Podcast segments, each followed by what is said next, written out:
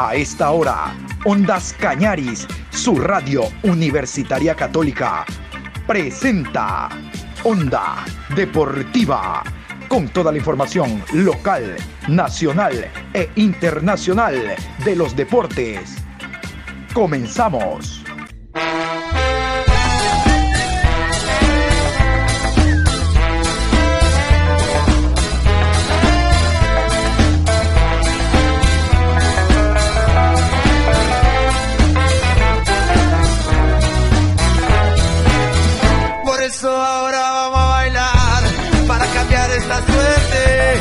Sabemos gambetear para ausentar la muerte. Vamos a bailar para cambiar esta suerte. Si sabemos gambetear para ausentar la muerte. Hola, ¿qué tal? ¿Cómo le va Juan Pablo? Aquí estamos en la programación Onda Deportiva. Hoy jueves, hoy jueves 21 de octubre, programa 833.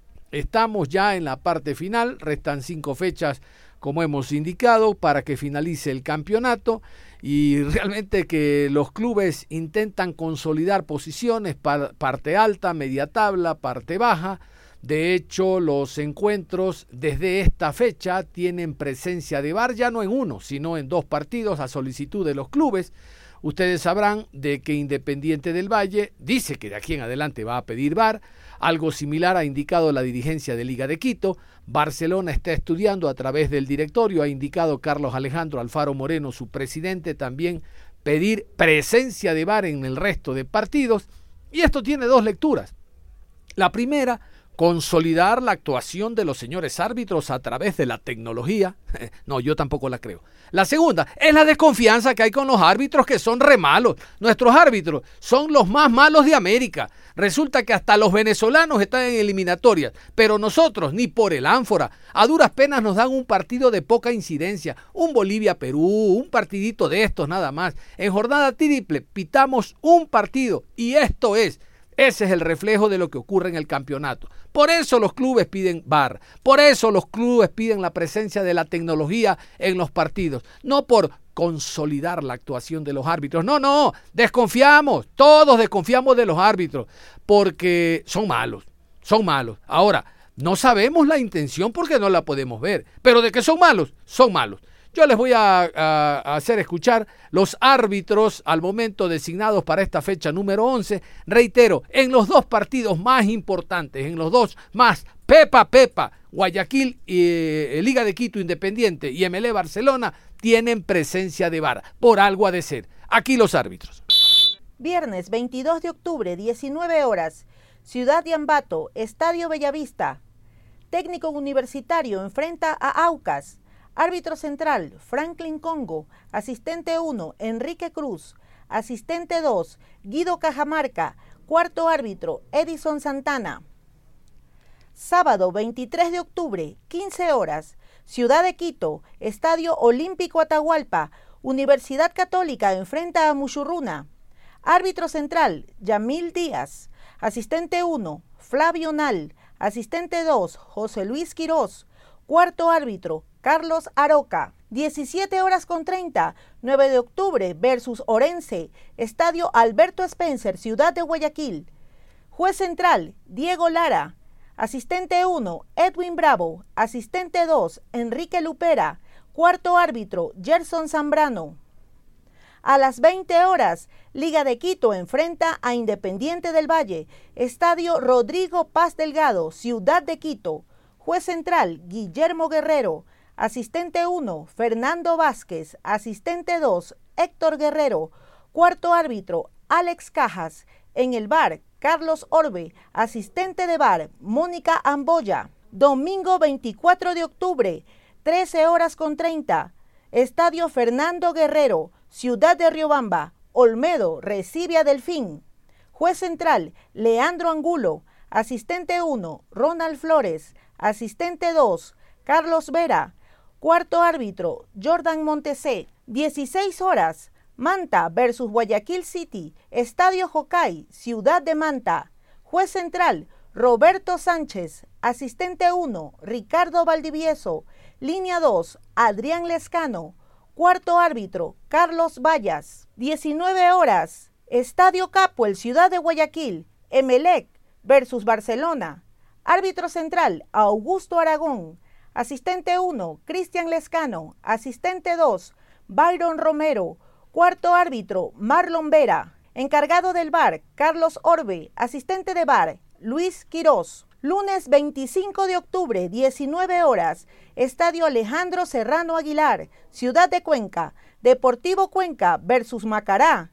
Juez central, Brian Loaiza. Asistente 1, Paul Palacios. Asistente 2, Mauro Lozada. Cuarto árbitro, Gabriel González. Y vamos a meternos al clásico del astillero, el partido que se va a jugar, como escuchaban ustedes, el próximo día domingo en el Estadio Capel. Emelec si bien no eh, podrá contar con el jugador Sebastián Rodríguez, como leíamos en la mañana, el jugador tiene dos partidos de suspensión, aparte la lesión en el tabique nasal. Eh, eh, el técnico Rescalvo está trabajando con algunas variantes. Jackson Rodríguez ya volvió, él estaba por indisciplina trabajando en reserva, volvió al equipo de primera.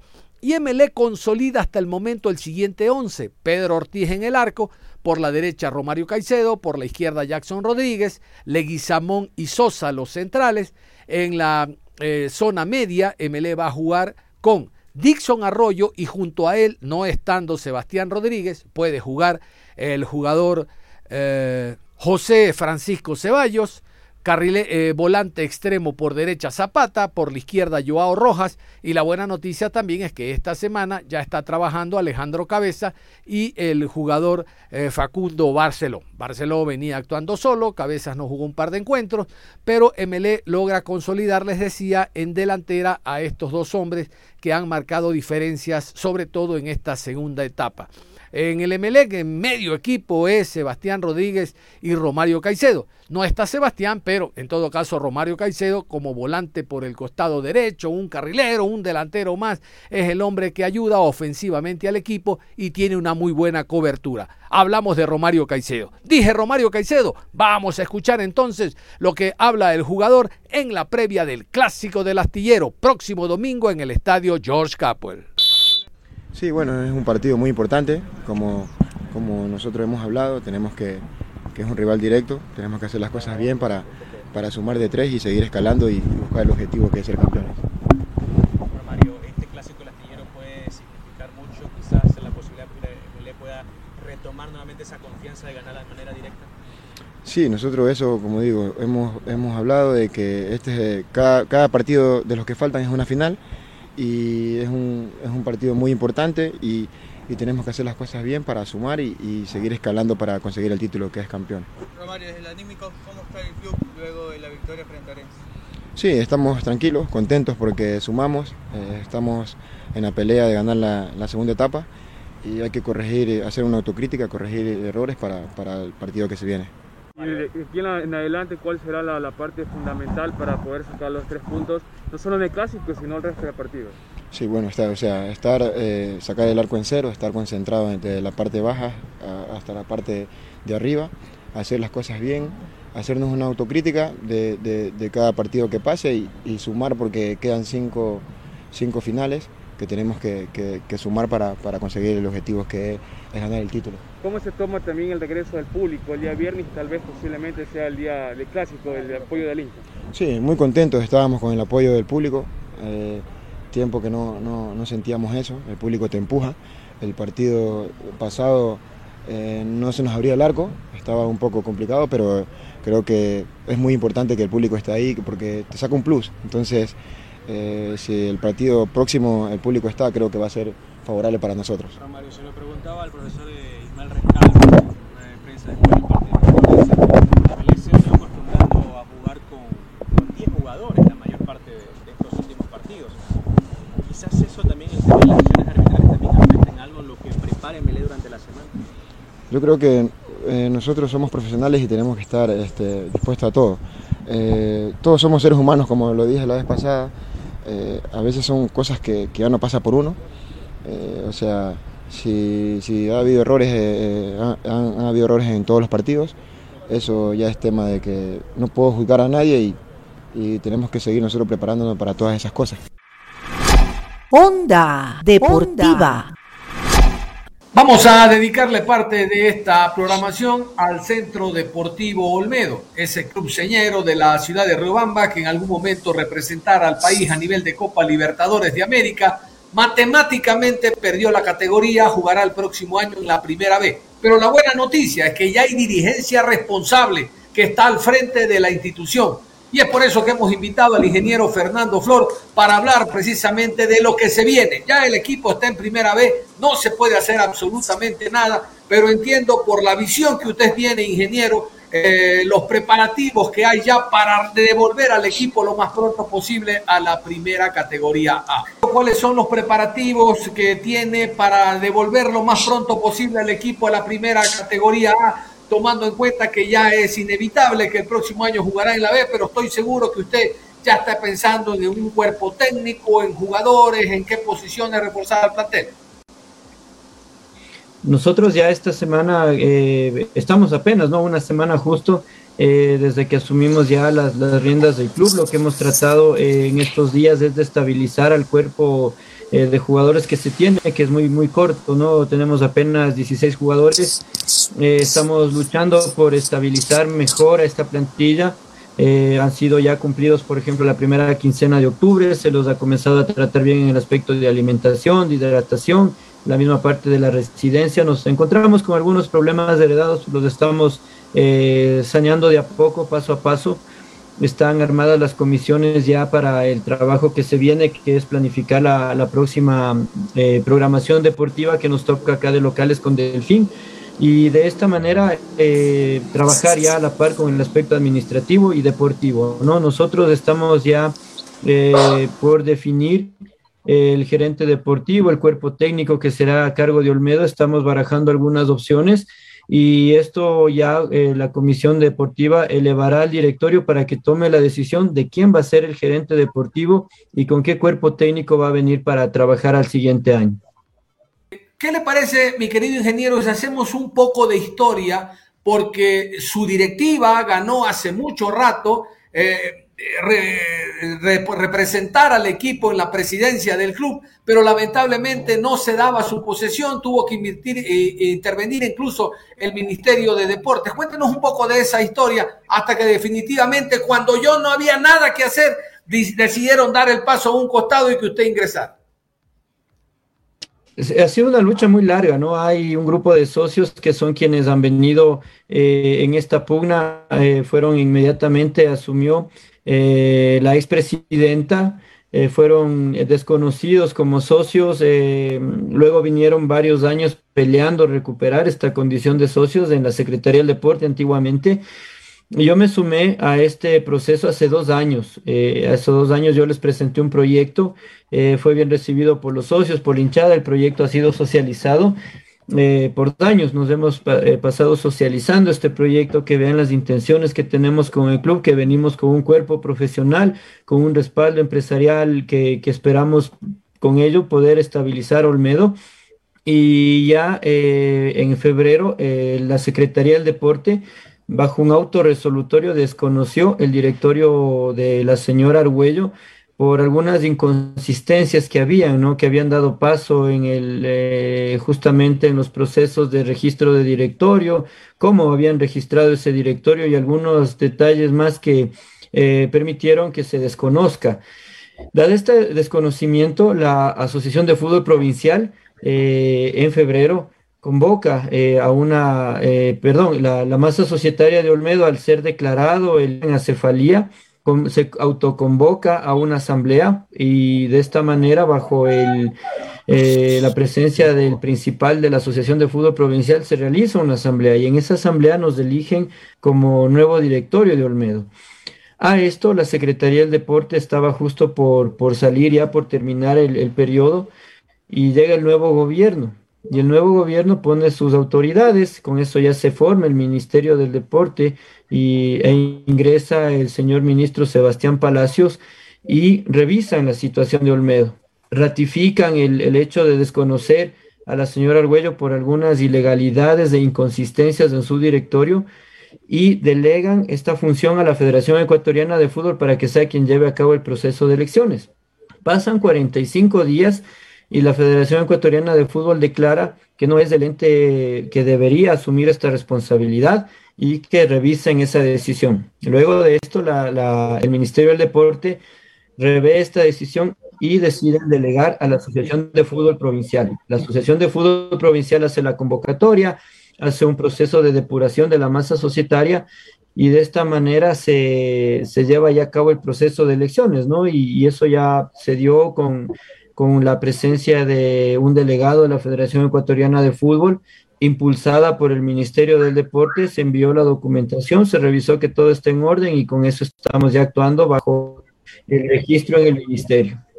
¿Ustedes eh, van a hacer alguna auditoría para saber la situación económica en la que ha quedado el club o si ya tienen eh, algún adelanto de la situación económica que tienen que afrontar? No, nosotros no recibimos ninguna información. Justo hace una semana fuimos al complejo del club a pedir al directorio saliente que nos entregue toda la información pertinente en el aspecto económico, administrativo, contractual, todo lo que necesitamos para seguir trabajando. Sin embargo, el directorio saliente no nos ha entregado ninguna información la auditoría, eh, estamos ya viendo la empresa que se va a hacer cargo desde la siguiente semana, no con ningún afán de persecución, eh, sí con el afán de, transparentar cómo nosotros estamos recibiendo al club, eh, a los socios, a los hinchas, a la ciudadanía. de esta manera nosotros sí hemos comenzado a recabar información, por ejemplo, ya hemos regulado la situación como representante legal en el SRI, también tuvimos una reunión en Liga Pro el día viernes, en la cual, claro, todos sabemos que Liga Pro regula la parte económica y de esta forma poder recabar algo de información de lo que ha ido presentando Olmedo en este aspecto en estos años. Y con esto ir entendiendo mejor cuál es eh, la situación económica. Hay que, hay que decirlo que, que el exdirectorio jamás presentó cuentas de la masa societaria del manejo económico, nunca presentó un presupuesto o un informe de gastos como mandan los estatutos y de esta manera esto ha sido un misterio, ¿no? Pero ahora lo vamos entendiendo, vamos recabando información y vamos tomando ya decisiones para comenzar a estabilizar el club, que es nuestro objetivo. Tal vez uno de los inconvenientes que se va a encontrar en, la siguiente, en el siguiente año es que al descender por derechos de televisión van a recibir menos y al tener una deuda bastante alta, porque se habla de 2 millones de dólares, ¿eso puede ser un inconveniente mayor a, a resolver en primera instancia, ingeniero? Sí, eh, la verdad es, hay esta disminución del ingreso por derechos de televisión. Sin embargo, nosotros sabemos que un directorio debe gestionar más allá de depender el club de los derechos de televisión. Tenemos un plan de marketing que es un sueño que es muy bonito, que va a volver a enamorar a la hinchada del club, que ha pasado por cinco años de malas noticias, de una imagen que se ha desgastado es muy difícil depender de los derechos de televisión. Sabemos que por la situación económica se retrasan muchas veces, llegan, la, Liga Pro cumple, pero tienen retrasos. Es difícil organizar un plan económico bajo esas condiciones. Olmedo es un club que tranquilamente, bien manejado, puede ser autosustentable, con buena gestión. Y eso se ha visto ya en estos días, el, el apoyo que hemos tenido de la empresa privada, de empresarios robambeños que vienen a sumar ¿no? y a meter el hombro por el club. Así es que eh, depende mucho de nuestra gestión, de lo que podamos seguir levantando para el club y que ya Olmedo comience a generar su dinero como marca, eso como, marca eh, deportiva, como, como nombre, como insignia, como un club representativo en Riobamba. Es muy difícil depender de los derechos de televisión, es una ayuda inmensa, claro que sí, pero nuestra gestión va más a generar otro tipo de ingresos que puedan apalancar mejor la parte económica. Ingeniero, ¿cuántos, no sé si está en el reporte ya de cuántos jugadores eh, tienen contrato largo y, cómo está el tema de las formativas? Porque si no le va a tocar armar un nuevo equipo para la siguiente temporada. ¿Cómo, cómo visualiza aquello y cómo lo va armando ya? Sí, de la información recabada en estos días, eh, Olmedo, la mayoría de los jugadores que están actualmente eh, en, el, en, el, equipo principal terminan ya el contrato en este año, ¿no? no tenemos contratos para dos años. Y bueno, nos topamos con la desagradable noticia también que Olmedo está con una sanción administrativa por manejar dobles contratos y de esta manera el próximo año podremos jugar solamente con, con sub-20. Eh, la idea es armar un buen plantel, comenzar a armar este patrimonio de jugadores juveniles que luego nos van a poder retribuir también en el aspecto económico y con esto nosotros podría generar el proyecto que queremos, que es un proyecto formativo, es un proyecto a largo plazo, es un proyecto que queremos sembrar en Olmedo para que luego sea un equipo autosustentable es una buena oportunidad para dar cabida a jugadores jóvenes que, necesitan mostrarse también y el club ahora los necesita, ¿no? Eh, no hay jugadores que tengan para dos años. Eh, hemos revisado todos los contratos y mm, de esta manera hay que comenzar a formar ese, ese patrimonio, que es lo que nos interesa también como directorio. La última de mi parte. La verdad es que la irresponsabilidad de, algunos no tiene nombre. Eh, cuando se hagan las auditorías, si encuentran cosas irregulares, eh, su directiva está dispuesta a poner acciones legales para que el cuadro del Olmedo recupere algo, no sé, o, se haga respetar de aquí hacia adelante. Claro que sí, nosotros lo que haremos es presentar ese informe. Ahora tienen que, que saber la hinchada también que es un directorio el que toma las decisiones del club y sobre el directorio está la Asamblea General de Socios. Ese informe como, como, como cuerpo directivo lo presentaremos a la Asamblea y en la Asamblea se tomarán las decisiones, ¿no? Dependiendo cuál sea el informe de, este, de esta auditoría, pero claro que estamos dispuestos a hacer respetar el nombre de Olmedo, a hacer respetar su patrimonio y, que las personas, en caso de que esto refleje la auditoría que, que han afectado en algo la institución, pues se tomarán las decisiones adecuadas en Asamblea. Perfecto, don John. Sí, señor. Dos últimas para finalizar, ingeniero. La primera, José Gabriel Ceballos está solo hasta fin de año, ¿verdad? Sí, sí, sí, él tiene el contrato hasta fin de año. Lamentablemente es un jugador que ha demostrado su capacidad, que nos encantaría que siga en Olmedo, pero sin embargo sabemos de su capacidad, de su condición. Ahora es un jugador que, que en Olmedo ha podido mostrarse, mostrar su capacidad y que ahora es pretendido por jugadores de primera. Eh, va a ser muy difícil retenerlo, pero claro, estamos dispuestos a, ver la forma de desde ahí comenzar a armar este equipo y ver también esta posibilidad con la sanción que se tiene en Liga Pro de, ver si puede él participar, dado que jugó este año, eh, analizar el reglamento y ver si es posible, ¿no? Eh, la idea es que, claro, es un jugador que ahora es muy cotizado, nos encantaría que se quede, pero bueno, eso habrá que verlo con el tiempo. Sí, señor. La última, no tengo el calendario en la mano. Usted me ayuda. Barcelona tiene que visitar Riobamba, ¿verdad? Sí, sí, sí. Eh, viene una fecha acá, la siguiente que tenemos de local. Y claro, hay que organizarse para recibir al equipo. ¿Cuánto ayuda eso económicamente la presencia de Barcelona como para sacar algo, no?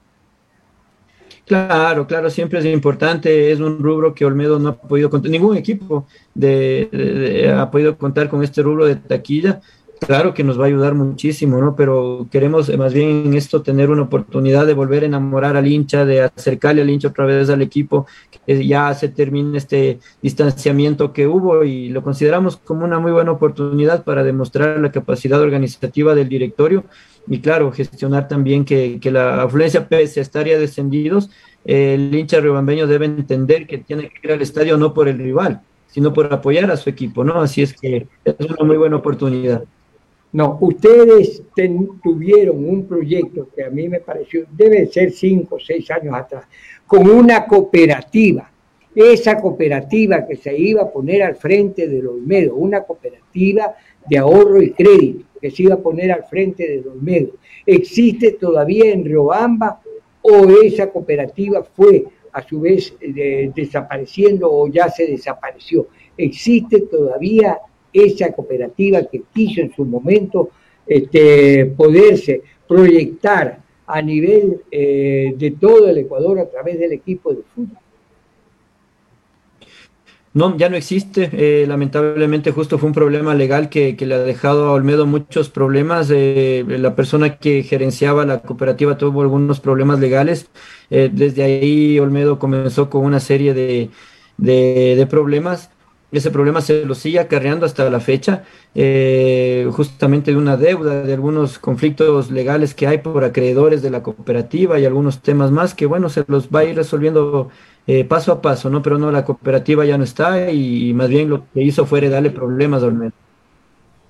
Sí, esa cooperativa me dicen que ha sido incluso comprada por otra cooperativa de, de ahorro y crédito, que es la que maneja el equipo este de Chaleche no por, por, por, por esa cooperativa de indígenas. Y otra, otra que, que, yo tenía, ¿no? Con relación a esto mismo, ¿no? ¿En qué, en qué se quedó? ¿En qué se quedó? Aquella este, especie de administración que se estaba tratando de conseguir no del estadio, porque ustedes no tienen ni siquiera estadio, tienen que desde, desde prestar estadio. Pero ¿en qué se quedó ese, ese proyecto de poder administrar el estadio para que el Olmedo tenga su casa propia ahí y que no tenga ningún problema? Esto viene desde hace unos tres años a la presente, pero no supimos absolutamente nada acá en Guayaquil con relación a aquello. Ahí ya vinieron estas directivas. Sí, lamentablemente lo del ofrecimiento del estadio fue un ofrecimiento en campaña cuando la ex presidenta de Olmedo se lanzó para eh, la alcaldía de Riobamba. Entonces, bueno, en su campaña ofreció un estadio nuevo para Olmedo, pero Olmedo tiene problemas mucho más básicos actualmente. Es difícil hablar de construir un estadio propio cuando la situación de Olmedo es económica hay que resolver incluso desde problemas básicos. Esperamos en estos cuatro años de directorio que tenemos al menos estabilizar Olmedo económicamente y dejar unas buenas bases para que el, directorio que venga sí pueda ya pensar en eso a futuro, ¿no? Pero Olmedo ahorita eh, tiene problemas mucho más básicos que hay que comenzarlos a resolver. Yo creo que aquí en nuestro país ya nosotros estamos recibiendo todo lo que viene de afuera y la, la, única manera de manejarse el fútbol es teniendo dónde hacer el fútbol sin depender absolutamente de ninguna otra institución, por mucho que sea institución deportiva. Le agradezco por el tiempo suyo, una lástima lo que ha pasado con el Olmedo de Riobamba. Recordamos mucho porque nosotros teníamos que viajar para allá y teníamos el primer punto de la sierra que tocamos nosotros, es Riobamba, ¿no? y eh, allá prácticamente eh, teníamos todo lo que era la gastronomía de allá de, de, Riobamba y unos cantones de la provincia de Chimborazo que eran realmente fabulosos. Ahora con esto, ojalá no muera el proyecto futbolístico, ojalá ustedes tengan toda la fuerza del caso para poderlo hacer vivir de nuestra parte. Gracias. No, muchas gracias a ustedes. Como les digo, es un honor, un honor haber conversado. Esta es la parte bonita de, de, todo esto que se está viviendo, conocer gente, tener este acercamiento con gente que uno admira y respeta mucho. Y no, ya volveremos. Eh, es cuestión de mucho trabajo. La situación es muy difícil, pero confío bastante en mi equipo de trabajo, confío bastante en el directorio que, que está soportando este proyecto y sé que Olmedo va, va, a volver a esas riendas de gloria, de victoria que nos ha tenido acostumbrado por muchos años y que esta mala etapa por fin se termine para el club. Gracias a ustedes, un fuerte abrazo. Onda Deportiva. Y vamos a continuar con el repaso de lo que será esta fecha y de los encuentros. Hay un partido muy importante para el Delfín. Olmedo, Olmedo hace rato que se fue al infierno. Olmedo Delfín, el partido se va a jugar en el estadio Fernando Guerrero en la ciudad de Riobamba. Justin Alman, ustedes escuchaban el día de ayer a Horacio Montemurro que destacaba a este jugador que incluso cuando llegó se lo querían mandar para reserva y dijo, no, no, no, no, no, yo lo recupero. He ahí la virtud del director técnico. Justin Alman es un jugador que en base a velocidad, eh, en base a un juego muy ofensivo, eh, marcó diferencias en el partido contra Barcelona, a puro contraataque. Bueno, Justin Alman está invitado para hablar precisamente de cómo se prepara el equipo para el choque ante el Olmedo. Viene sacando 9 de 9 en los tres últimos partidos, los tres ha ganado el equipo del Olmedo, gracias a Marino Vélez, el hombre de relaciones públicas del equipo del Delfín, que nos envía este material que se los ponemos a consideración de ustedes. Justin Alman, delantero Maravita. Un partido muy bonito, eh, complicado. Barcelona es un rival de mucha jerarquía pero nosotros supimos, supimos hacer eh, lo que el profesor nos manifestó, ser un equipo ordenado tácticamente y ser un equipo vertical, ¿no? cuando, tener, cuando tengamos el balón, ser un equipo sumamente ofensivo y contundente a la hora de atacarnos. Creo que eso nos ayudó para conseguir el resultado que tuvimos. Yo sé que siempre se sale a ganar, pero esperaban ese resultado, goleada ante, ante el campeón actual. No, uno nunca espera ese tipo de resultados, pero lo que sí estamos convencidos es que si trabajamos bien el partido como lo veníamos trabajando durante la semana, íbamos a, a sacar el partido adelante, eh, gracias al esfuerzo de todos los compañeros que, estuvieron en el partido y, pudieron dar su granito de arena para conseguir este objetivo. Creo que eso es meritorio para todo el equipo. No sé si ha subido el nivel porque en entrenamiento siempre te vemos bien. Eh, ¿A qué se debe que ahora seas titular? De repente la confianza del profe y que estés mostrando tus mejores cualidades. Claro, obviamente es la confianza que me ha brindado el profesor Montemurro eh, desde que él llegó al, al timonel del equipo. Eh, él me brinda la seguridad para poder hacer el juego que yo, que yo sé hacer, moverme libremente por el frente de ataque, ser útil a mis compañeros a la hora de defender, atacar y, y nada, aportar con todo lo que pueda dar para bien del equipo. Si viene Centro Deportivo Olmedo y hablábamos de eso, de que ya es un equipo eh, descendido. Hay que respetarlo igual eh, porque se juega de visitante y además porque me dicen hay un tema pendiente ahí que ellos ya jugaron acá. Así es, eh, todo, todo equipo es, es duro, eh, independientemente de lo, que, de lo que esté pasando con Olmedo, son todos equipos, somos 11 contra 11 y en el partido ya eso se deja aparte, eh, tenemos que salir con la convicción de que es un partido sumamente complicado para nosotros, eh, para nuestras aspiraciones que tenemos, o es sumamente importante y tenemos que ir con la consigna de que debemos sacar los tres puntos. ¿no? Te hemos visto, te has mostrado muy bien, de manera excelente. ¿Cómo está el techo, el nivel de Justin Alman? ¿Hay más Alman para dar? ¿Este es el techo? No, yo creo que todos los partidos, todos los entrenamientos nos sirven para, para mejorar en lo, en lo colectivo, en lo táctico, en lo personal y creo que vamos a seguir mejorando, vamos a seguir en alza y, y esto es el inicio nomás. Onda Deportiva. Cerramos la programación de jueves de Onda Deportiva. Yo cierro, pero usted continúe. Usted continúe en sintonía de Ondas Cañaris. Nos reencontramos en cualquier momento. Si sabemos para ahuyentar la muerte.